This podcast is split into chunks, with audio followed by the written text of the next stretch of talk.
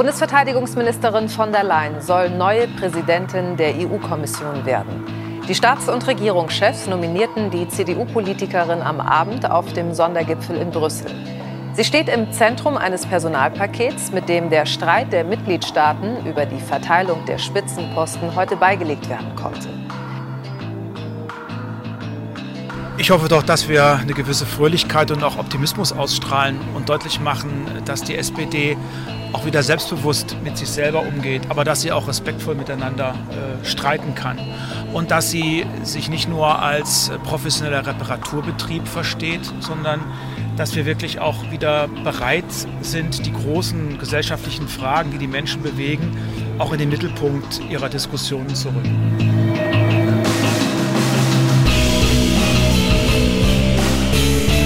Und damit herzlich willkommen zur letzten Folge die eine zweistellige Folgennummer hat. Ah. Und, äh, diese Folge beginnen wir natürlich wie immer zusammen mit Simon. Hallöchen und zusammen mit Roman. Einen wunderschönen guten Tag. Ganz kurz für die, die äh, in Mathe ähnlich bewandert sind wie ich. Er spricht von Folge 99, bei der wir heute sind. Und auch zu der möchte ich euch äh, herzlich begrüßen. Unsere Themen sind heute ja in einer Sache ähnlich. Und das ist ja eigentlich etwas, was Roman und ich sonst gar nicht so gerne machen. Und zwar sprechen wir heute bei beiden Themenblöcken über Personalien. Und da kann man natürlich sagen, ja, langweilig. Wir diskutieren lieber über Themen, machen wir auch eigentlich, aber hier geht es um nicht äh, besonders irrelevante äh, Personalien. Einmal um die äh, Präsidentin der Europäischen Kommission, also sehr relevantes Amt, das haben wir viel mitbekommen, von der Leyen wurde da vorgeschlagen. Und wir sprechen über eine mögliche Doppelspitze bei der SPD. Da gibt es nämlich jetzt auch die Erstbewerbung. Genau, und äh, weil wir schon so, so eine leicht sommerlochige Phase haben, denke ich, ist es durchaus akzeptabel, diese Ach, Themen ja. zu, äh, zu nehmen. Vor allem, weil, äh, ich meine, Van der Leyen, das war ja mega die Überraschung diese ja, Woche. Vor allem, Euro, also europapolitisch geht es ja aktuell noch voll ab. Ich finde, die Von der Leyen-Diskussion kann man auf jeden Fall rechtfertigen. Ja. Und ähm, wir müssen ja jetzt nicht ausschließlich über die beiden Kandidaten jetzt bei der SPD sprechen, sondern können da ja auch noch weiter das Themenfeld fassen. Ja, und um das anekdotisch vielleicht nochmal zusammenfassen, äh, das war ganz interessant, weil Simon und ich schreiben uns immer per WhatsApp, äh, was für Themen man so machen könnte. Und als die Spiegel Online äh, kam, dass Weber auf, äh, sein, auf das Amt verzichtet als Kommissionspräsident und sein Spitzenkandidatenmandat niederlegt, äh, habe ich geschrieben, ja, da bahnt sich vielleicht was an für die Folge. Und fünf Minuten später kam dann einfach diese, diese riesige Schlagzeile, die weder Simon und ich noch irgendwie äh, ja, kommen gesehen haben, dass äh, von der Leyen halt ja. halt neue EU-Kommissionspräsidentin werden soll. Obwohl sich das eigentlich, habe ich dann von anderen Leuten gehört, auch schon äh, über den Tag so angedeutet hat, aber für mich war ja, das Ja, wenn man das auf Twitter live verfolgt hat, keine Ahnung, die Brüssel-Korrespondenten, die haben da immer mal so ja gesagt, dieses ähm, Personalpaket steht aktuell im Raum und so weiter. Und wohl ganz abwegig war das nicht, weil sie wurde schon mal in einem Interview durchaus dazu gefragt und hat dann halt gesagt, ja, zu Spekulation möchte ich mich nicht äußern. Also die Frage damals war noch, wenn Weber jetzt nicht äh, akzeptiert wird, würden sie irgendwie zur Verfügung stehen. Mhm. Und da hat sie zumindest kein klares Dementi abgeliefert. Also man kann natürlich sagen, irgendwie war das möglich, daran zu denken, aber natürlich ist es für weite Teile der Bevölkerung eine Riesenüberraschung ähm, ob sie es trotzdem eine gute Wahl war, das können wir dann ja jetzt im ersten Teil besprechen. Und äh, das machen wir am besten, wenn ihr euch zuerst einmal den Beitrag von mir anhört, in dem ich nochmal alles kurz zusammengefasst habe und auch die anderen äh, Personalien oh, der europäischen Spitzenjobs nochmal zusammengefasst habe. Viel Spaß!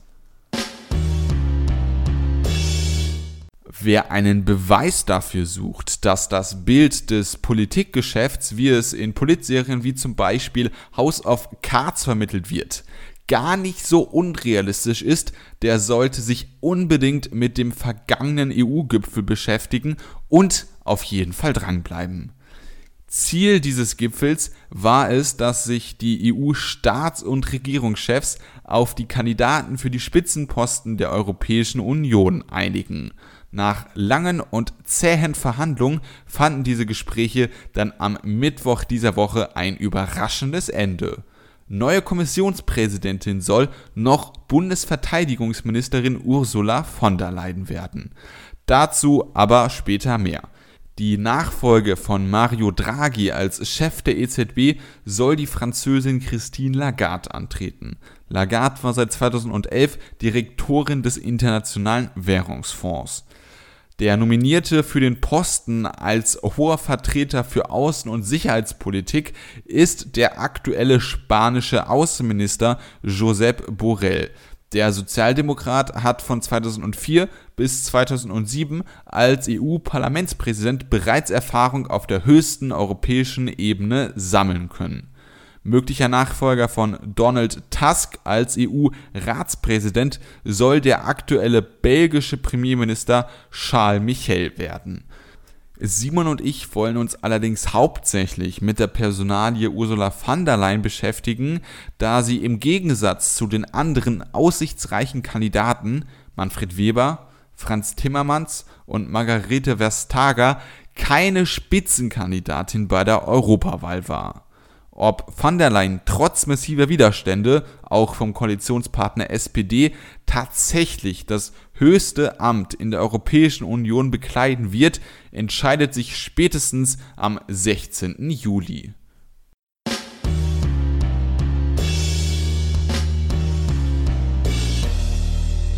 Ob es Ursula von der Leyen denn tatsächlich schaffen wird, sich bis zum äh, 16. Juli tatsächlich auf den Stuhl der EU-Kommissionspräsidentin zu setzen, das müssen wir tatsächlich noch abwarten, weil das ist noch keineswegs sicher. Die äh, ja. Grünen äh, ja, scheinen da offenbar Probleme zu haben, also die grüne Europafraktion und auch die FDP aus Deutschland äh, ist kein äh, wirklicher Freund dieser Lösung.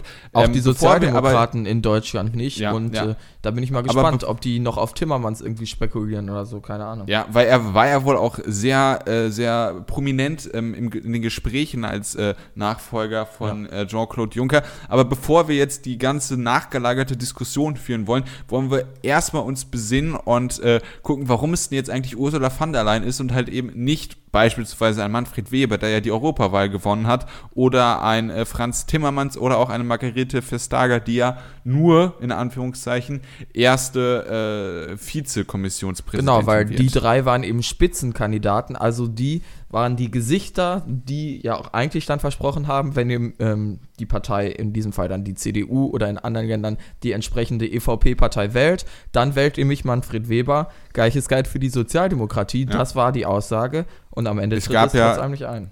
Es gab ja auch äh, Duelle zwischen den Spitzenkandidaten, Zumindest also auf Deutsch beiden, zwischen, zwischen Weber und Timmermans, aber auch englische. Da, da äh, waren das dann die äh, ich weiß gar nicht, wer das war, aber das waren dann auch, äh, die drei waren da auch dabei. Er ist aber gar nicht gerade, aber auf jeden Fall, Ursula von der Leyen war halt nicht dabei und dementsprechend ja, stand nicht, genau. sie im engeren Sinne dann halt nicht äh, zur Wahl und äh, nee. war halt keine äh, in dieser, in der Europawahl Kandidatin für diesen Posten. Sie stand nicht nur im äh, engeren Sinne nicht zur Wahl, sie stand nicht zur Wahl. Ich denke, man kann es ganz einfach so ja, sagen. Am ja, Ende wird Kommissionspräsident, ja. Warum ich, warum ich das gesagt habe, ist, es gibt keine zwangsmäßige Verbindung zwischen Ergebnis der Europawahl und äh, Wahl des Kommissionspräsidenten, weil man muss das nur berücksichtigen, aber ob man das dann auch aktiv in die ähm, Entscheidung mit beeinfließen äh, lassen muss, das ist nach den EU-Regularien äh, halt nicht der Fall. Ja, also der aktuelle Vertrag von Lissabon gibt dieses Spitzenkandidatenprinzip immer noch nicht vor, also ja. ähm, dass die Staaten haben abgestimmt oder die aktuelle Regelung der ja, Europaverfassung sozusagen ist es, dass die ähm, ja, Staats- und Regierungschefs den Vorschlag im Hinterzimmer auskungeln und das Parlament dann nur darüber abstimmen darf, aber selber nichts vorschlagen darf. Und man hat sich insgesamt zumindest weit, in weiten Teilen eigentlich auf dieses Spitzenkandidatenprinzip geeinigt. In, ähm, ja, klar, Macron hat vorher schon gesagt, dass er sich da nicht unbedingt dran halten möchte, aber grundsätzlich gab es eigentlich diesen Konsens. Ähm, jetzt zur Europawahl war es damals ja Martin Schulz gegen ähm, Jean-Claude Juncker und Jean-Claude Juncker ist Kommissionspräsident geworden. Dieses Jahr ähm, wird sich dann halt nicht dran gehalten. Aber ich meine, wir ja, können ja. der Verlierer. Bitte? Achso, ich habe, Entschuldigung, ich bin heute wahnsinnig unhöflich. Ich habe dich ja schon Nein, alles gut. Ich wollte nur noch eben sagen, ähm, wir können uns ja jetzt mal die Frage stellen oder das mal kurz ja, aufklären. Warum ist sagen. es denn, hat sich denn keiner an das Spitzenkandidatenprinzip gehalten? Warum wollen die Staats- und Regierungschefs weder Timmermans noch Weber? Oder ja, Vestager. Darauf wollte ich kommen, vielleicht einen ganz kurzen Kommentar. Äh, Jean-Claude Juncker ist Kommissionspräsident geworden und Martin Schulz ist ja sogar äh, auch noch Parlamentspräsident geworden als Genau. der Verlierer in Anführungszeichen. Ja. Äh, das ähm, ist jetzt Weber als dem Gewinner ist, der wird ja jetzt noch nicht, ist ja noch nicht mal als Parlamentspräsident geworden. Das ist ja der, das ist der, äh, nee, es ist ja der Sp äh, italienische ich weiß, aber er soll den ablösen nach zwei Jahren oder so, ist der Ach Kompromiss. so, ach so, okay. Ähm, aber um jetzt auf die äh, Diskussion zu kommen, warum es Weber nicht geworden ist, ist ähm, bei Weber ist es, wird es wohl wahrscheinlich an Macron gelegen haben, Ja. weil Macron Weber einfach nicht als äh, EU-Kommissionspräsidenten haben wollte und Frankreich war da, ähm, ich glaube, der Rat musste sich einstimmig ähm, darauf äh, einigen, wen sie denn ähm, vorschlagen ähm, und Frankreich als sehr mächtiger Partner ähm, und mächtiges äh, Teil der Europäischen Union, als Mitglied der Europäischen Union, äh, hat sich dagegen ausgesprochen und dementsprechend war ähm, Weber nicht durchsetzbar und Merkel musste ihn dann irgendwann fallen lassen. Dann kam äh, Timmermans ins Gespräch. Als zweiter ähm, Sieger oder als äh, erster Verlierer. Ja. Ja, als erster Verlierer, das ist auch sehr sympathisch.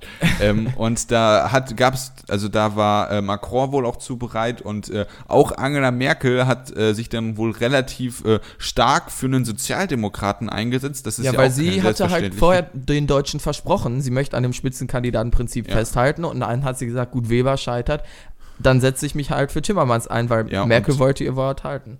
Ja, und äh, bei Timmermans gab es gleich mehrere Gründe, warum er es nicht geworden ist. Einmal waren Polen und Ungarn äh, sauer auf ihn, weil er federführend die Ermittlungen, äh, die Genau. Rechtsstaatlichkeitsermittlungen gegen Denn die Timmermans, hat. das ist vielleicht wichtig zu wissen, war vorher schon Vizekommissionspräsident, Weber nicht. Das ist ja auch ein, Ja. wahrscheinlich der Grund, warum Macron Weber nicht haben wollte, weil, oder Genau. zumindest ist das eine öffentliche Begründung, ich weiß nicht, was da wirklich hatte hinter nicht genug steht, dass der Regierungserfahrung. genau keine Regierungserfahrung hat. Timmermans war eben schon mal Teil der Kommission als Vize und hat da eben diese Ermittlung eingeleitet und deshalb hat die ganze sogenannte äh, Visegrad-Gruppe oder äh, ich weiß nicht Ja, genau, wie man das äh, ausspricht. so ungefähr heißt die, ja, genau. Genau, Polen, Tschechien, Slowakei, Ungarn haben sich eben gegen Timmermans gestellt und somit hat ja der rechte, manche würden sagen antidemokratische Teil der EU, zumindest in weiten Teilen oder nicht rechtsstaatliche Teil der EU, dann Timmermans verhindert. Ja, Italien war, glaube ich, auch gegen Timmermans, weil äh, Timmermans auch irgendwie seine Finger mit im Spiel hatte mit dem Defizitverfahren.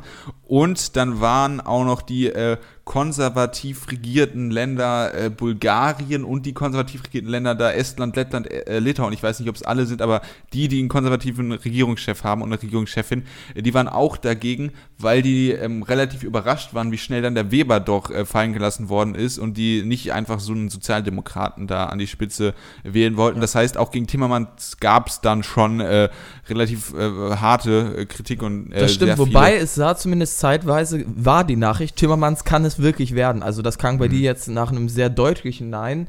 So deutlich war es zwischenzeitlich gar nicht, aber am Ende war, ja, wurde dann ja, federführend, sage ich mal jetzt, von eben dieser Visegrad-Gruppe ähm, daran gehindert, Kommissionspräsident zu werden. Und die Vestager, die war ja auch, äh, glaube ich, ist das die drittstärkste Fraktion überhaupt? Auf jeden ja, Fall. ich glaube, Alde ist stärker als die. Nee, äh, die, die Rechtsnationalisten oder so. Nee, die, die Grünen sind- sind stärker als die Rechtsnationalisten. Also wenn, Echt? ja, wenn, dann ist es die alte Fraktion.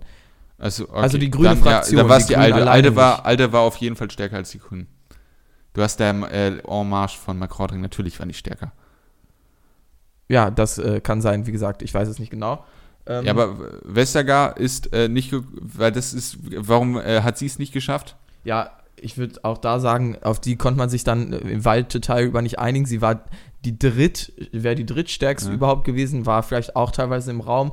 Aber da gab es wahrscheinlich zu wenig Vorbehalte. Auch die Sozialdemokraten haben äh, wahrscheinlich immer noch mit Timmermans gerechnet. Und am Ende, ich finde, von der Leyen ist ja eine spannende Lösung, weil aus unserer deutschen Sicht hätte damit überhaupt keiner gerechnet. Wir in Deutschland nehmen äh, von der Leyen, habe ich ja das Gefühl, als gescheiterte Ministerin war irgendwie. Sie hat diese Berateraffäre bei uns. Ja, stürzen äh, Flugzeuge mehr oder weniger regelmäßig vom Und Himmel von der Bundeswehr, Hubschrauber, ja. Das ist natürlich tragisch, aber auch äh, das waren, war jetzt auch nicht ja. teilweise die Schuld der Maschinen, aber trotzdem, ähm, auch vorher gab es ja schon solche Geschichten, dass irgendwie Munition nicht funktioniert, also oder Sachen nicht ordentlich Ja, funktionieren. Die, die Pistolen, die Genau. immer einen Meter daneben geschossen haben, wenn sie über 36 Grad warm waren. Ja, ja, oder Maschinengewehr oder was auch immer das war, keine Ahnung genau. Und ähm, dann, äh, ja, wir haben sie als nicht allzu beliebte, kompetente Ministerin wahrgenommen. Und dann heißt was es auf einmal. man? Bitte? Und was macht man mit gescheiterten Ministern? Ja, aber das ist eben, finde ich, das falsche Narrativ, weil das ist so ein bisschen das Narrativ, was wir in Deutschland haben, wo alle sagen, was, also so eine kann Kommissionschefin werden, aber da unterschätzen wir dann doch, welches Standing sie wohl insgesamt in Europa hat. Also sie gilt wohl als sehr beliebt in Brüssel und auch als respektiert von ganz vielen Staats- und Regierungschefs. Deshalb ist diese, ja, bis auf Merkels Enthaltung, weil die SPD ja nicht zugestimmt hat, einstimmige Entscheidung der Staats- und Regierungschefs zustande gekommen, weil es in von der Leyen ein gewisses Vertrauen gibt, weil sie als europäisch als treibende Kraft äh, wahrgenommen wurde. Ist ja in Brüssel, ne, äh, ich, also sie kann erstmal fließend Französisch sprechen, also Deutsch, Englisch, Französisch fließend, das ist schon mal top. Ähm, dann kann sie, äh, ist sie, glaube ich, in Brüssel geboren oder ihre Ja. Kinder sind in Ich Brüssel glaube, sie geboren, ist in eins Brüssel von beiden. geboren. Ähm, man muss, man muss ja auch schon sagen, auch wenn dieser Begriff Powerfrau irgendwie auch irgendwie ein bisschen blöd ist, aber sie hat es halt geschafft, auch wenn sie eine gescheiterte Ministerin ist, hat sie es trotzdem geschafft, äh, Karriere zu machen und sieben Kinder zu bekommen. Das muss man auch erstmal schaffen. Äh, dementsprechend ist das. Ja, äh, aber das sind jetzt so oberflächliche Sachen. Ich meine, es geht ja am Ende auch um politische ja, aber Inhalte, das sind für auch die schon sie ja Selling Points. Also ich meine, ja, das ist ja auch klar, schon aber das ist nicht, wora- was, das kannst du dem Wähler sagen, aber nicht den Staats- und Regierungschefs, die am Ende diesen Ja, Vorschlag Entschuldigung, dass ich mal was. Positives hier Nein, sagen wollte. ich wollte, Ja. äh, darum geht es mir auch nicht. Ich wollte ja auch gerade sagen, ihr gescheitertes Image, das sie in Deutschland hat, hat sie sonst äh, in Europa eigentlich nicht. Also wir in Deutschland haben uns vor allem gefragt, warum von der Leyen? In den anderen Ländern wurde sich eher gefragt, warum ähm, nicht die Spitzenkandidaten? Also wir diskutieren über von der Leyen und dass sie unqualifiziert ist. Diese Debatte wird in den anderen europäischen Ländern eigentlich gar nicht so wirklich Ab- geführt. Aber dann stelle ich dir mal die Frage, was weißt du über den Verteidigungsminister oder die Verteidigungsministerin von Großbritannien oder von Frankreich oder von Spanien? Fair enough. Äh, ja klar, natürlich. ja, ich- ne? Das ist ja auch ein Kritikpoint, irgendwie, man kennt sie nicht, sie kommt jetzt aus dem äh, Nichts für viele, das stimmt. Ähm, aber sie, also zumindest, was ich sagen wollte, so inkompetent ähm, wird sie auf europäischer Ebene nicht wahrgenommen. Hm, ja, weil, weil man wahrscheinlich, weil das als erstes nicht so viel wahrscheinlich transportiert worden ist mit den äh, ganzen Sachen, die sie hier in Deutschland verbockt hat. Ja, aber Ähm, vor allem auch unter den Staats- und Regierungschefs, muss man ja, Ja. sagen. Ja. Und Also äh, sie war dann einfach- einfach die Kompromisskandidatin, auf äh, die es dann herausgelaufen ist. Also man, man wollte dann wohl doch eine Frau, weil das ist ja erstmal so ein positiver Faktor, mit dem man die Entscheidung noch verkaufen kann. Ja, wir haben uns gegen das Spitzenkandidatensystem äh, jetzt ausgesprochen mit unserer Handlung äh, indirekt, ähm, aber es ist eine Frau, das ist ja auch schon mal was Gutes. Wir sind sehr weiblich, auch die erste Vize-Kommissionspräsidentin ist eine Frau weiß- und also äh, auch EZB-Chefin. Ja, das ist auch so ein zusätzlicher Selling Point. Dann war es klar, dass von diesen vier äh, Spitzenjobs einer an Deutschland und einer an Frankreich gehen muss. Ähm, mehr oder weniger war das klar. Äh, dementsprechend ist es dann wahrscheinlich äh, na- nach dem kleinen EU einmal eins dann ähm, der Leyen geworden. Ja, also bei dir, ich glaube, man sollte trotz allem nicht vergessen, die hat schon ein gewisses Standing wohl da in Brüssel. Also die ist nicht jetzt Kommissionspräsidentin, weil sie weiblich ist. Das äh, wollte ich damit Nee, sagen. das, ich habe ja gesagt, das, na, das wäre ja auch wieder sexistisch gewesen. Ich wollte sagen, das ist ein zusätzlicher Selling Ja. Point gewesen. Auf Äh, sie ist wohl auch in diesen PESCO-Verhandlungen, also den, der militärische Versuch der Europäischen Union, ein klein wenig zusammen äh, zu ag äh, agieren. Ähm, dort ist sie wohl auch relativ positiv aufgefallen. Ähm, Ja. Das kann ja vielleicht auch noch mal so ein, so ein Punkt gewesen sein. Wir können ja jetzt trotzdem mal über unsere Meinung sprechen und nicht nur über die Meinung von irgendwelchen Staats- und Regierungschefs, die wir dann auch nicht so wirklich im Detail kennen. Am Ende natürlich auch, wenn sie ja bis auf Merkel, wie gesagt, einstimmig dann vorgeschlagen wurde. Und wir können auch darüber reden, ob sie es im Parlament überhaupt schaffen wird, gewählt zu werden. Aber zu Frage Nummer eins, was sagst du jetzt zu Ursula von der Leyen? Ist das eine Entscheidung, die du akzeptieren kannst äh, bei den Also gegebenen man- Umständen? Man, man kann genug äh, Punkte gegen die Persona äh, Ursula äh, von der Leyen äh, vorbringen. Das muss ich jetzt, denke ich, erstmal nicht machen. Aber ganz losgelöst davon, denke ich mir, wenn wir schon einen konservativen Kommissionspräsidenten haben, dann soll es doch bitte der Spitzenkandidat sein. Und ähm, ich bin auch einer gewesen, der immer gesagt hat, ja, wenn wir das Spitzenkandidatensystem wirklich ernst nehmen, dann äh, gibt es kein wirkliches Argument für Timmermans, es gibt kein wirkliches Argument für Verstager. Nee, das äh, stimmt nicht. Das Doch, finde ich schon, Spitzenkandidatensystem. weil Weber, nee. Nee, wenn, wenn die CDU in Deutschland die Bundestagswahl gewinnt, die stärkste Fraktion Ja. ist, dann sollte in 98, 99 Prozent der Fälle auch von der CDU der Bundeskanzler. Das sehe ich nicht so. Es gab ja, wann war das, 2013 oder so, gab es eine rot-rot-grüne Mehrheit, die hätten eine Regierung bilden können, konnten sich nur nicht einigen. Ich, da hätte auch keiner einen großen Aufschrei abgeliefert, wenn die CDU trotz, äh, obwohl sie stärkste Partei war, in der Opposition gelandet Ja, wäre. doch, ja, doch, was ist denn jetzt in Bremen passiert? Da gibt es ja genau diesen Aufschrei, weil gegen die stärkste Fraktion da die Regierung gebildet worden ist. Also in meinem Verständnis wäre auf jeden Fall. Weber schon mal mit einem deutlichen Absprung, äh, Vorsprung der Kandidat Nummer 1 gewesen. Und wenn schon ein deutscher konservativer Politiker gewesen sein muss, dann doch bitte Weber, damit wir äh, uns an dieses Spitzenkandidatensystem gehalten, äh, halten, weil er die Wahl gewonnen Ist hat. dir das denn so wichtig, dieses Spitzenkandidatenprinzip? Ja. Mir ist es wirklich wichtig, auch wenn es natürlich jetzt äh, nirgendwo gesetzlich festgeschrieben ist, aber ich möchte, dass die Europäische Union weiterentwickelt wird. Das muss mit dem Wahlverfahren anfangen, den äh, Rechten des Parlaments, damit muss das dann auch weitergehen. Äh, und deswegen ähm, bin ich halt dafür, dass der, äh, der Kommissionspräsident immer direkter gewählt wird mit diesem Spitzenkandidatenverfahren. Hast du einen ersten Ansatz gehabt. Bei Jean-Claude Juncker und Schulz fand ich das gut, wie das gemacht worden ist. Da hat Schulz verloren, äh, hat, ne, hat auch noch einen Posten bekommen, aber Jean-Claude Juncker äh, wurde Kommissionspräsident. Fertig, so muss es sein. Dementsprechend hätte ich mich jetzt auch für Weber ausgesprochen. Ähm, und ich finde das ein klein wenig äh, undemokratisch, wie da vor allem Macron gegen Weber Stimmung gemacht hat.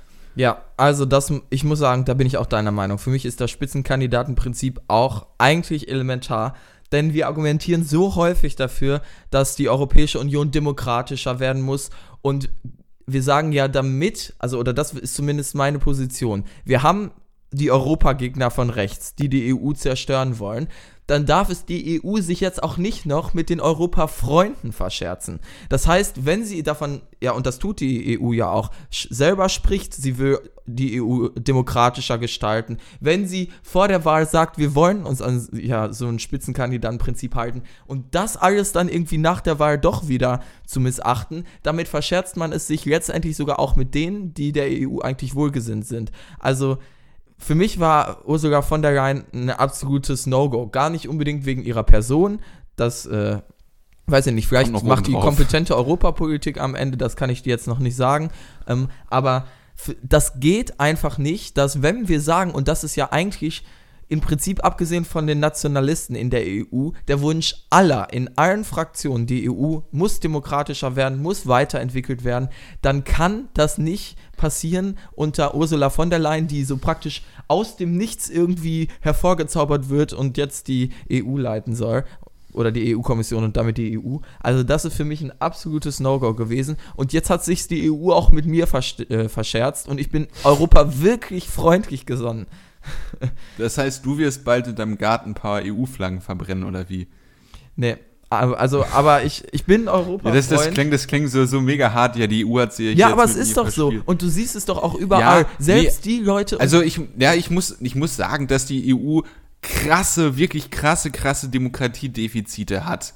Ähm, das war auch schon vorher, dieses äh, Zitat, was ich irgendwie schon zweimal falsch vorgebracht habe. Irgendwie, wenn die Europäische Union ein EU-Beitrittskandidat wäre, wäre, würde sie abgelehnt werden, weil sie zu undemokratisch ist. Ja. Das trifft halt den Nagel auf den Kopf. Und das ist jetzt nur ein weiterer Punkt, wo man sieht, wie undemokratisch die Europäische Union ist ähm, liegt natürlich daran, dass es eine mega Aufgabe ist, äh, dass Staaten Souveränität freiwillig an eine supranationale Organisation abgeben. Das kann man natürlich schon verstehen, warum es da zu diesen Komplikationen gibt, äh, kommt. Aber ja, äh, das ist jetzt für mich nichts komplett Neues gewesen, dass es in der Europäischen Union viele Hinterzimmerentscheidungen gab. Also ich aber meine, bei, vor dieser Trilog? wurde der Trilog ganz beispielsweise konkret gesagt, diesmal halten wir uns an das Spitzenkandidatenprinzip. Nee, das, das, war das, das Versprechen. auch nicht. Also vor der Wahl hat Macron schon Ja. gesagt, dass es nicht notwendigerweise ein dass er sich nicht Spitzenkandidat daran hält, aber sein das muss. war die Message der Äh, EU. Sie hat bewusst diese Spitzenkandidaten in allen möglichen TV-Duelle geschickt. Wir haben hier bei uns das Duell Timmermans-Weber analysiert. Wer ist der bessere Kandidat? Wer macht's am Ende? Und jetzt ist es Ursula von der Leyen.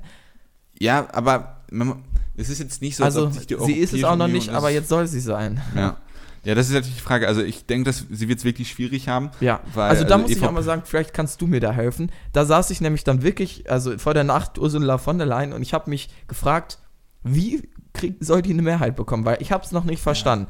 Also, Also, die Liberalen. EVP. Also, oder wir Ja, fangen mal an mit der EVP. stärksten Fraktion. Die EVP wird wahrscheinlich am Ende für sie stimmen, auch wenn selbst die EVP-Parlamentarier enttäuscht sind, dass es von der Leyen und nicht Weber ist. So. Ja, Aber die Stimmen Alde, Alde wird auch dafür stimmen, weil Macron Nein. den irgendwie durchgebracht hat. Alde da, stimmt äh, nicht. Ich sage, ich Nee, die, die FDP, nee, ich glaube, das ist wirklich deutsches Denken. Also die FDP hat auch ihre Probleme mit van der Leyen, aber weil Macron Ursula Fa äh, Weber verhindert hat und somit einer der Hauptgründe ist, warum man jetzt überhaupt zu Ursula von der Leyen kam, wird Macron dafür sorgen, dass die FDP auch dafür stimmt. Also erstmal gehe ich davon wichtig, aus, dass um, zu, äh, um das zu wissen, in der EU ist äh, oder im EU-Parlament ist dieser Fraktionszwang längst nicht so stark, wie wir den irgendwie in Deutschland haben. Also in Deutschland stimmen Fraktionen im Bundestag praktisch immer mit einer Linie zu einem Thema, Mhm. außer dieser Fraktionszwang wird ausdrücklich bei, was weiß ich, ethischen Grundsatzfragen, die, die debattiert werden, ähm, ja, dem, von dem wird dann abgelassen. und Aber- manchmal Auslandseinsätze, da gibt es so ein paar SPDler, die sich da äh, wehren, aber das war's Aber dann auch. grundsätzlich genau. Und diesen, deshalb sind wir diesen Fraktionszwang so gewöhnt. Im EU-Parlament ist das aber viel lockerer. Da passiert es häufig mal, dass irgendwie die deutschen Sozialdemokraten eine andere Meinung haben als die niederländischen Sozialdemokraten. Beispiel hier Artikel 13, 17 Urheberrechtsreform. Da haben die deutschen Sozialdemokraten ähm, glaube ich, sogar alle mit Nein oder Enthaltung mindestens gestimmt, während die Mehrheit der europäischen Sozialdemokraten dafür gestimmt hat. Und In der, deshalb in der zweiten Abstimmung, ja Genau, genau. also- äh, aber das heißt, wir haben dann sozusagen aber immer noch diesen nationalen Fraktionszwang, wenn du schon so argumentierst. Weil das ist, selbst das stimmt ja nicht. Man hat ja die Grünen beispielsweise gesehen bei, äh, bei Upload-Filtern. Selbst in der zweiten Abstimmung gab es da diese Tülpel, Tumpel, Trottel, Trottel äh, weiß was ich, wie die heißt. Äh, die hat zum Beispiel dafür gestimmt, obwohl die Grünen mehr oder weniger dagegen Genau, gestimmt also stimmt haben. nicht mal, es ist nicht mal so, dass Ja. in den Nat genau, dass in der nationalen Partei das ist, aber Ja, einfach aber nur ich denke, jetzt beim als Beispiel. Kommissionspräsidenten wird man da dieses typische durch die Reihen gehen. Also ich denke, wenn es irgend, bei irgendeiner das- Abstimmung das- wirklich also- Druck gemacht wird, äh, dann bei dieser, das heißt, ich gehe davon aus, die, dass die EVP das macht und wir können in unserem Rechenszenario jetzt auch einfach mal davon ausgehen, dass die ALDE dafür stimmt. Also Teile der FDP ALDE-Fraktion, aber die, die FDP hat äh, kommuniziert, sie Ja, stimmt aber- nicht dafür, oder? Aber FDP, wie viele Abgeordnete äh, haben die denn? Die haben, die haben doch nur, die haben doch nur Aber 5% das wollte ich, dann sagen Wahl. wir die, ähm, die ALDE-Fraktion, die Liberalen, die, da stimmen zumindest manche dafür, aber trotz allem, das ist die drittstärkste Fraktion und die Sozialdemokraten, sollen, stimmen die dafür? Warum sollten die dafür stimmen? Habe ich nicht verstanden. Warum sollen die für Ursula von der Leyen stimmen? Franz Timmermans ist es nicht das geworden. Es- Es wurde sich nicht an Spitzenkandidatenprinzip gehalten, Mhm. die SP, gehalten. Die SPD hat sich klar dagegen positioniert. Eine starke, ähm, ein starker Teil der ähm, sozialdemokratischen Fraktion in Europa. Ja, also, ähm, das, ich, ich muss jetzt nochmal wieder Werbung für Martin Sonneborn machen, kauft sein Buch. Nee, äh, er hat in seinem Buch, hat er auch geschrieben, dass es, äh, häufig, es gibt ja diese äh, Wahllisten, weil du im Europäischen Parlament einfach so häufig so schnell hintereinander abstimmst, dass du die Wahllisten bekommst. Ja. Und äh, dort ist es wirklich so, dass du, weil damals EVP und S&D eine äh, Me- Mehrheit hatten, dass du wirklich eine große Koalition äh, faktisch äh, hattest. Ja, genau, aber die gibt es ja nicht mehr. Ja, mehr, das, aber da kann ich mir vielleicht stellen, vorstellen, dass es vielleicht irgendwelche Strukturen noch gibt, ähm, dass man da auch irgendwie Druck ausüben kann. Ähm, aber ich denke, warum? das wird wirklich schwierig. Also deshalb, ich sehe nicht, äh, dass S&D dafür stimmt. Ich würde zumindest jetzt aktuell nicht verstehen, warum. Weil die Sozialdemokraten in Deutschland sprechen sich dagegen aus. Ich sehe auch nicht das Motiv ähm, anderer europäischer sozialdemokratischen Parteien. Ja, aber andere So, europäische Sozialdemokraten, wie zum Beispiel die aus, äh, aus Portugal oder Spanien, äh, die haben dann ja auch äh, von der Leyen im Rat zugestimmt, ne?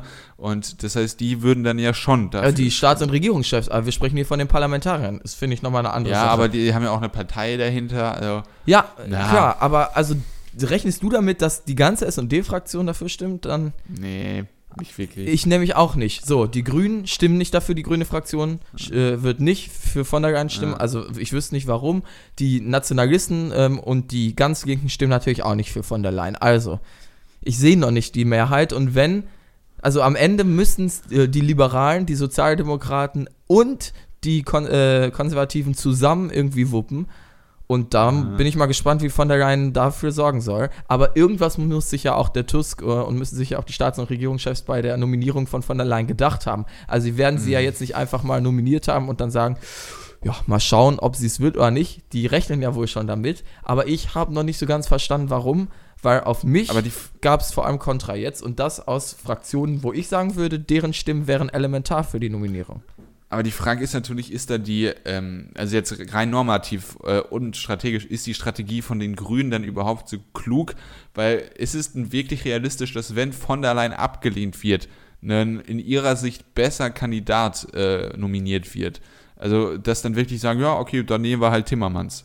Ja, Also das- nee, aber der- dann vielleicht neuer Kandidat. Also das ist ja, also die Grünen haben sich klar für Spitzenkandidatenprinzip ausgesprochen, wurde nicht eingehalten und sollen jetzt für eine konservative Ja, hab die sie auch sonst immer Ich habe so ein klein wenig Angst, dass wir irgendwie äh, nach drei äh, gescheiterten EU-Kommissionspräsidentschaftskandidaten, äh, äh, Chefskandidaten, ähm, hier sitzen und sagen, ach, hätten sie doch damals für von der Leyen gestimmt. Also ähm, Ja, aber das ist also, und, und weil diese Möglichkeit bestände, sollen die Grünen nee, aber ich, doch ich, dafür ich überlege halt, ja, aber der ist aktiv dagegen zu stimmen, muss man ja machen, um die Hoffnung zu haben, dass man später was Besseres bekommt, weil man ja sonst mit von der Leyen, Ja, aber die beste Hoffnung kann man doch haben. Also die ist genau, also es kann genauso was Besseres als was Schlechteres kommen. Vielleicht, ähm, Das ist die Frage dann halt genau, ne? Ja, aber also das verstehe ich nicht, die Argumentation, weil eventuell eine schlechtere Kandidatin oder ein schlechterer Kandidat kommen könnte, vorsichtshalber dafür stimmen, obwohl man weder das für die Kandidatin noch für das Ja, nur mit dem Konjunktiv Prinzip sagst du jetzt natürlich, also ich denke, das ist relativ realistisch, dass ein schlechterer Kandidat kommt, aber das ist nur so ein Gedankengang, den ich hier Ja, mal aber rein. warum? Warum soll ein schlechterer, also aus grüner Sicht kommen? Wenn, wenn, man, wenn man sich schon jetzt im ersten Anlauf auf eine wirklich schlechte Kandidatin geeinigt hat Aus und grüner Sicht. gegen die guten Kandidaten in Anführungszeichen äh, Blöcke hast, die da was gegen haben. Das heißt, Du Timmermans, kannst ja auch Weber, sagen, Versteger werden es nicht. Äh, Macron irgendwann seine Blockade auf und sagt, gut, dann nehme ich halt den Weber. ja. Oder, also, Ich weiß, es wird aber auch das Gesicht verändern. Also, wir, wir, schönes Fazit, wir wissen es nicht. Äh, es wird sehr, bin sehr mal gespannt. für. Wahrscheinlich wird sie ja. Ja. dann doch angenommen und dann mu muss ich mir das irgendwie erklären lassen, warum die jetzt auf einmal alle für von der Leyen stimmen, weil das. Das, werde ich auch mit nicht. sehr viel Häme dann tun. Äh, Nee, das kannst du gern machen, wenn du es verstanden hast. Wie gesagt, Nee, ich nicht wüsste verstanden. nicht, warum, warum sie da und wie sie da eine Mehrheit bekommen soll. Deshalb lassen wir es wohl mal am besten überraschen. Ja. ja, und jetzt ist die Frage, rein strategisch jetzt für unsere Folge. Wollen wir noch äh, kurz über Lagarde sprechen oder wollen wir zum nächsten Thema kommen? Also ich meine, das sind halt so, weiß ich nicht, so viel ganz haben wir beide, glaube ich, zu ihr zu sagen. Also Christine Lagarde, ich muss verlieren. sagen, Ja. ich habe die jetzt immer nur so am Rand wahrgenommen, weil ich jetzt nicht groß die Machenschaften des IWFs verfolge, aber ich habe die mal in einem Interview äh, in der amerikanischen Daily Show gesehen, da kam sie mir kompetent rüber. Ansonsten bin ich auch noch nicht so lang am Leben, als dass ich groß ihre politische Karriere reviewen kann. Von daher Sehr charmant. wirkt ja. für mich als eine kompetente Kandidatin, ja. Ja, also äh, sie war, wie, wie du schon gesagt hast, äh, Chefin des IWFs und ähm, die einzige wirkliche Aktion, die ich auch wirklich verfolge, also der IWF ist eine Organisation der Ja, UN ja, und das ist vor allem dafür da. Wissen, ja. Ja, echt? Ja, also, vielleicht auch nicht. Du ist teilweise okay, mich hier erklären ja lässt. weniger voraussetzen. Ja, okay. Äh, und äh, die sorgt halt vor allem dafür, da, äh, dafür, dass schwächere Staaten günstiges Geld oder günstige Kredite bekommen können. Äh, das ist aber meistens immer an, äh, an Bedingungen geknüpft, ähm, damit sozusagen dieses Land wirtschaftlich äh, in der Logik des IWF vorankommt. Genau. Und ähm, eine große Rolle hat die IWF gespielt tatsächlich bei der äh, Euro-Krise und der Griechenland-Krise Ja. im Speziellen, weil ähm, der IWF und Christina Gard da immer noch mehr auf die Einhaltung der Bedingungen gepocht äh, hat, als die äh, europäischen Geldgeber das getan haben. Dementsprechend habe ich sie da als immer relativ harsch und strikt äh, Okay. mitbekommen. Ich weiß jetzt natürlich nicht, ob das jetzt irgendwie nur dort im Speziellen war, Also ich ähm, weiß, weil sie hat ja das mal, glaub Gesicht ich, des IWF nicht den, verlieren. einen der größten äh, Kredite in der äh, Geschichte, glaube ich, sogar des IWF an Argentinien gegeben. Also ich glaube, ähm, Ja, aber Argentinien, das, das war eine mega Krise damals. Ja. Also ich habe mich ich mal ich oberflächlich damit beschäftigt. Also das eine ist Sache, die mir bei ihr jetzt einfällt. Aber wie gesagt, da, also weiß ich nicht, da finde ich das jetzt nicht so ein spannendes Thema, über das man reden kann. Deshalb würde ich Ja. eher sagen, also kann man vielleicht sagen, äh, ist natürlich äh, Fra Frankreich äh, dementsprechend äh, ist relativ klar, ist jetzt auch für acht Jahre, das ist nämlich auch äh, relativ großer Zufall gewesen, dass äh, der Fünfjahreszyklus des Europaparlaments und der Achtjahreszyklus des äh, EZB-Chefs oder der EZB-Chefin ähm, äh, aufeinander gefallen ist. Dementsprechend- Dementsprechend kann man sagen, äh, Lagarde hat jetzt auf jeden Fall, muss jetzt erstmal liefern, äh, aber wir haben jetzt keine großen äh, Bedenken, äh, jetzt im Vorhinein und sie hat keine Goldman Sachs Vergangenheit, das ist ja auch schon mal was. Die hatte zum Beispiel Damit Mario kommen Draghi. wir dann zum zweiten Thema der heutigen Folge. Wir sprechen nochmal über Personalien. Es tut mir ein bisschen im Herzen weh, Mhm. aber das sind nun mal irgendwie jetzt die großen News äh, dieser Woche. Das kann man gar nicht anders sagen. Und zwar sprechen wir über das erste Bewerberteam für die neue SPD-Doppelspitze. Ähm, dazu mein Beitrag. Nachdem am Montag die offizielle Bewerbungsfrist für den Parteivorsitz der SPD begann, hat sich nun bereits ein erstes Team beworben. Michael Roth, aktuell Staatsminister für Europa, und Christina Kampmann, ehemalige nordrhein-westfälische Familienministerin, kandidieren als Duo für den Parteivorsitz. Die Bewerbungen als Team für eine zukünftige SPD-Doppelspitze sind vom Parteivorstand der SPD ausdrücklich erwünscht. Roth und Kampmann sind Teil des politisch linken Parteiflügels der SPD. In einem gemeinsamen Interview mit dem Redaktionsnetzwerk Deutschland begründete Kampmann ihre Kandidatur mit dem Wunsch der SPD, neuen Optimismus und Selbstbewusstsein zurückgeben zu wollen. Roth möchte, dass sich die SPD weniger mit sich selbst beschäftigt und zukünftig als Ort großer Debatten und Vision wahrgenommen wird. Unter Kampmann und Roth soll die SPD weiterhin eine Gerechtigkeitspartei bleiben.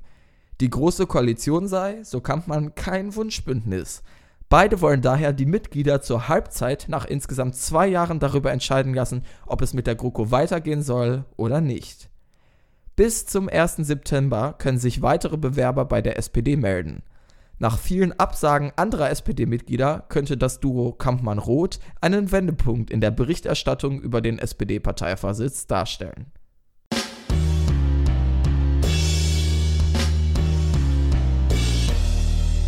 Also ich finde, an dieser Kandidatur sind zwei Sachen und damit einhergehend auch eine dritte Sache besonders auffällig. Und zwar, die beiden Kandidaten sind doch relativ unbekannt, bundespolitisch wahrscheinlich den meisten auf jeden Fall.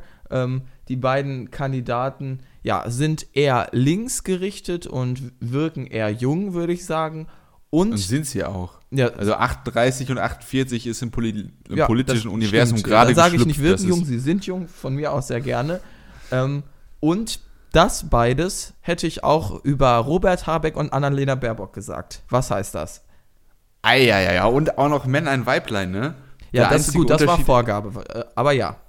Ja, der einzige Unterschied ist, dass ähm, das ist jetzt natürlich auch wieder identitätspolitisch ein klein wenig äh, zu sehr von mir, aber äh, Michael Roth ist, äh, soweit ich das weiß, auch noch äh, homosexuell. Das wäre dann auch noch mal eine Story, die man schreiben kann. Der erste offen Aber jetzt hast du Schwule, meine äh, wunderschöne Einleitung übergangen. Ich habe ja, ich hab ja gesagt, diese beiden Sachen sind genauso wie bei Robert Habeck und Annalena Baerbock. Was sagt uns das denn, Roman? Ja, äh, meinst du, dass die, äh, dass die beiden das gemacht haben in der Hoffnung, dass sie äh, gewählt werden, weil sie die, die, die besten Klone von Habeck und, äh, und äh, Baerbock sind? Ist das deine Analyse? Absolut korrekt. Okay. Äh, da muss ich dir jetzt erstes mal ein klein wenig widersprechen, weil Habeck war vor seiner Wahl nicht wirklich unbekannt. Also der war äh, als Spitzenkandidat in Schleswig-Holstein gerade bei der äh, äh, bei der Wahl, dem Wahlergebnis und dann der Jamaika-Verhandlung doch relativ häufig in der Öffentlichkeit und äh, die, der durchschnittliche deutsche Fernsehzuschauer hat Robert Habeck, denke ich, davor schon gekannt. Äh, bei Annalena Baerbock ist dem nicht so der glaub, Fall gewesen. Bin gar nicht so sicher, ob ich ihn damals so groß gekannt habe. Also doch, für mich doch. war Robert Habeck ein relativ neues Gesicht damals. Für mich nicht, aber äh, die Habeck, äh, die, die Habeck, die Baerbock auf jeden Ja, Fall. und er war zumindest Ähm, nicht präsent vorher in der grünen äh, irgendwie Führungsriege äh, whatsoever. Ganz anders als wie es bei der SPD sonst immer war. Da wurde es dann ja meistens jemand, der vorher schon längst irgendwie Ja. unter diesem Führungs, im Führungskader war sozusagen. Ja, und äh, wir, wir hatten aber der SPD auch attestiert, dass sie jemanden aus der zweiten und wenn nicht sogar dritten Reihe nehmen soll. Und ich würde sagen, Michael Roth ist so zweite Reihe Staatsminister für, für Europa. Das ist schon ein hoher Posten. Äh, er war, ich kann mich erinnern, er war schon mal bei Anne Will beispielsweise. Mit Röttgen saß er in der Sendung. Den kannte ich übrigens Ähm, auch, den Rot. Ähm, die Kampmann kannte ja, ich genau. nicht. Äh, ich auch nicht. Ähm, deswegen ist sie für mich auch dritte Reihe. Ja. Ähm, der Rot ist vor allem, ähm, ich weiß nicht, ob das in meiner Blase ist, aber der war, äh, hatte ganz minimale Chancen auch als äh, Außenminister, weil äh, er halt auch schon unter Gabriel Staatsminister war und äh, da gab es auch Gerüchte, aber dann ist es Maß geworden. Das wäre aber auch Äh, ein ziemlicher Surprise aus dem Nichts gewesen ja. irgendwie. Aber ja, ja du hast immer noch äh, meine teure Frage nicht ausführlich zu Ende beantwortet. Also du hast mir widersprochen in dem Punkt, dass Habeck zumindest etwas bekannter war. Na gut, aber ich finde, die Tendenz ist äh, ähnlich. Und du hast ja gesagt, Baerbock war auch unbekannt. Also der ja, also Punkt, ich widerlege dein Argument. Ich, ich widerlege dein Argument mit der Feststellung, dass Habeck heterosexuell ist. Alles ähm, klar. Ähm, Und jetzt äh, ernsthaft? nee, also ähm, ich weiß gar nicht. Also äh, du bringst da so normative Schwankungen mit rein, dass man sagt, ja, die probieren einfach die Grünen zu kopieren. Ich habe äh, das gar nicht wertend ich, gesagt. Das war eine doch, reine Beobachtung. Das, das, zumindest ist es bei mir so reingekommen. Ne? Erst, also, also äh, ich, auf meine äh, Meinung gehe ich später ein. Das war von, von mir erstmal nur eine reine Beobachtung. Ja, ich hatte, ich habe diese normativen Schwankungen. Stimmst du denn mit gespürt. der Beobachtung überein? Ja, natürlich. Pi mal Daumen stimmt das schon. Ähm, aber ich denke, es ist halt der exakt richtige Weg für die SPD, dass man, ähm, dass man als erstes die Junge nimmt, ähm, auch auch zweite, dritte Reihe, da wäre natürlich jetzt ein Kühnert in meiner Argumentation, wäre da natürlich rausgefallen, obwohl ich den mir in der Co-Spitze mit im Gegensatz auch durchaus vorstellen kann. Ich nicht, ähm, aber ja. Äh, aber ich denke, dass das wirklich sinnvoll ist, weil du da halt auch äh, keine kompletten Newcomer hast, äh, sondern die schon in der Partei etabliert sind, ja auch schon mal Regierungserfahrung also das ist ja klar, hatten. Dass sie irgendwie ähm, mal wo dran ja, waren, ist ja. Ähm, also ich finde, das ist halt genau der perfekte Mittelweg zwischen unbekannt sein, aber genug Erfahrung schon gesammelt zu haben. Ähm, und dementsprechend denke ich, es ist auch wenn man es jetzt, auch wenn es, wenn man am Ende analytisch dazu kommt, dass es eine Kopie von Habeck und Baerbock ist, äh, es ist der 100% richtige Weg. Und äh, ich denke für die SPD, dass äh, die beiden wirklich nicht schlecht sind, weil du halt mit dem Außenpolitiker, Außenpolitik ist immer öffentlichkeitswirksam eine positive Sache, also der Außenminister ist fast immer öffentlich relativ beliebt, ähm, ich glaube nur Westerwelle hatte das mal verkackt. Äh, und äh, dementsprechend ähm, denke ich, das ist gut und richtig und würde der Analyse trotzdem zustimmen. Alles klar. Also meine Meinung dazu ist auch, ich glaube, das ist gar nicht so eine schlechte Herangehensweise. Auch wenn sie natürlich jetzt, wenn das klar an die Grüne erinnert und das, äh, da muss man ja sagen, die Doppelspitze Baerbock-Habeck funktioniert ja wirklich glänzend. Bis auf jetzt ein Ausrutscher, den Baerbock irgendwie mal hat mit irgendeiner Bemerkung, lief das ja wirklich absolut professionell und da hat es das Gefühl, ja, ich mein, gelingt irgendwie alles, Lanz was gesehen? Öffentlichkeitsarbeit angeht. Ja. Ich, ich, ich springe jetzt einfach nochmal rein, ich bin heute einfach unhöflich. Ist völlig okay. Äh, hast, du, hast, hast du Lanz gesehen mit Baerbock und Habeck? Nee, das äh, würde mich vielleicht sogar interessieren, jetzt wo da, sagst. Mach das mal, das ist wirklich, die sind dann zu so, eine, so einer Einheit verschwommen, das ist wirklich sehr interessant und äh, da kann ich jetzt mal wirklich deine These und meine These nur noch mal äh, verstärken, Habeck for President, also auf jeden Fall. Ja, Aber der, ist, der Habeck ähm, ja, habe ich ja schon, möchte ich jetzt mir nochmal hier auf die Schulter klopfen, ja. vor bestimmt einem Jahr, einem halben Jahr, auf jeden Fall um den Dreh, schon vorausgesagt, dass äh, die Grünen den Kanzler stellen. Ich finde, danach sieht es aktuell auch aus, aber wir kommen jetzt. Wollen wir ganz leicht ja. teasern? Wollen wir ganz leicht teasern? Also, nee, nee, nee, machen wir nicht, machen wir nicht. Fahr fort. Nee, ach so, ich weiß, worauf du hinaus willst. Nein, machen wir nicht. Ähm, Gut wartet mal auf die 100. Folge. Auf jeden Fall sprechen wir eigentlich über die SPD, auch wenn wir diesen Habeck-Tick ja haben. Das ist völlig korrekt, dass wir am Ende immer wieder bei den Grünen und Robert Habeck landen, wenn es um deutsche Bundespolitik geht. Wir können auch über den Iran sprechen und kommen bei Habeck raus, ja. Ja, das stimmt tatsächlich, ja. Auf jeden Fall, meine Meinung am Ende ist, ich kenne die beiden jetzt noch nicht wirklich ich kann dir nicht sagen, ob die am Ende ich, eine kompetente ich, ich Führung abliefern. Also ich kann jetzt nicht sagen, wie kompetent die sind. Ähm, ob die das politisch irgendwie hinbekommen, rumzureißen, kann ich dir nicht sagen. Aber ich finde, das ist eine gute Ausgangslage, was die beiden angeht. Und ich finde auch wirklich, das ist das, was die SPD braucht. Denn ich möchte auch mal sagen, ich fände es auch gefährlich, wenn die SPD jetzt wirklich sich äh, in die Bedeutungslosigkeit verabschiedet und wir am Ende nur noch die Grünen haben. Ich finde nämlich, ich habe Angst davor, dass die Grünen tatsächlich am Ende stärkste Partei werden, dann die äh, Union als ähm, Juniorpartner irgendwie in die Regierung holen und dann wird es am Ende doch wieder zu wenig links und die ganzen sozialdemokratische oder progressive, ähm, ja, progressive Politik, die jetzt in der Opposition ähm, gut funktioniert und das Profil der Grünen gebildet hat, dass das ein bisschen verloren geht. Deshalb eine starke SPD an der Seite, die dann vielleicht die Rolle jetzt übernimmt, die die aktuell die Grünen für die SPD haben, sozusagen. Dieses nach links ziehen an ja, progressive Themen äh, erinnern und so weiter. Das würde ich mir umgekehrt auch wünschen. Das heißt, ich wünsche mir eigentlich schon eine starke Sozialdemokratie in der Opposition und ich kann mir vorstellen, dass die jetzt wirklich funktionieren könnte unter Roth und Kampmann. Was die große Koalition angeht und die Zukunft bin ich auch gespannt, denn ich muss sagen, beide für mich sind jetzt zumindest keine Anti-GroKo-Leute. Klar haben sie gesagt, wir wollen dann irgendwie darüber abstimmen und das ist kein Wunschbündnis. Das würde aber wahrscheinlich sogar jeder dort unterschreiben. Roth ist schon in zwei Merkel-Kabinetten Staatsminister geworden. Also, dass der jetzt irgendwie der große GroKo-Rebell ist, kannst du mir nicht glaubhaft verkaufen. Also, und deshalb, da bin ich mal gespannt. Ähm, sie werden sich dann, wenn sie es werden, wohl auch an das Versprechen halten. Und, ähm, aber, also, ich war, die, GroKo haben wir ja immer schon, und ich glaube, das ist die richtige Analyse, festgestellt, ist eine der Sachen, die der SPD mit am stärksten geschadet hat. Am Ende wollen sie halt die Mitglieder dann entscheiden lassen, was, denke ich, eine sinnvolle Maßnahme ist. Weil aus dem mhm. Nichts jetzt dann aus der GroKo raus, finde ich auch schwierig zu verkaufen. Ja, es sei denn, es ist natürlich irgendwie fundamentales, äh, fundamentaler Vertrauensverlust. Ne? Das kann ja, ja immer das wär, passieren. Ja, nicht dann, das wäre dann ja nicht aus dem Nichts. ja, genau. Ähm, ja, aber ich bin dann bei der Analyse einfach bei dir. Ähm, denke, du hast mit der Analyse auch recht, dass Rot jetzt kein typischer Anti-Kroko-Mann ist. Das stimmt natürlich auch. Ähm, und ich muss auch ganz ehrlich sagen, also ähm, mein Wissen auf ihn beruht halt so ein klein wenig. Also ich folge ihm auf Instagram. Na dann, äh, dann weiß ja viel. Dann, dann weiß ich, ich kenne ja, ich kenne mich aber quasi persönlich.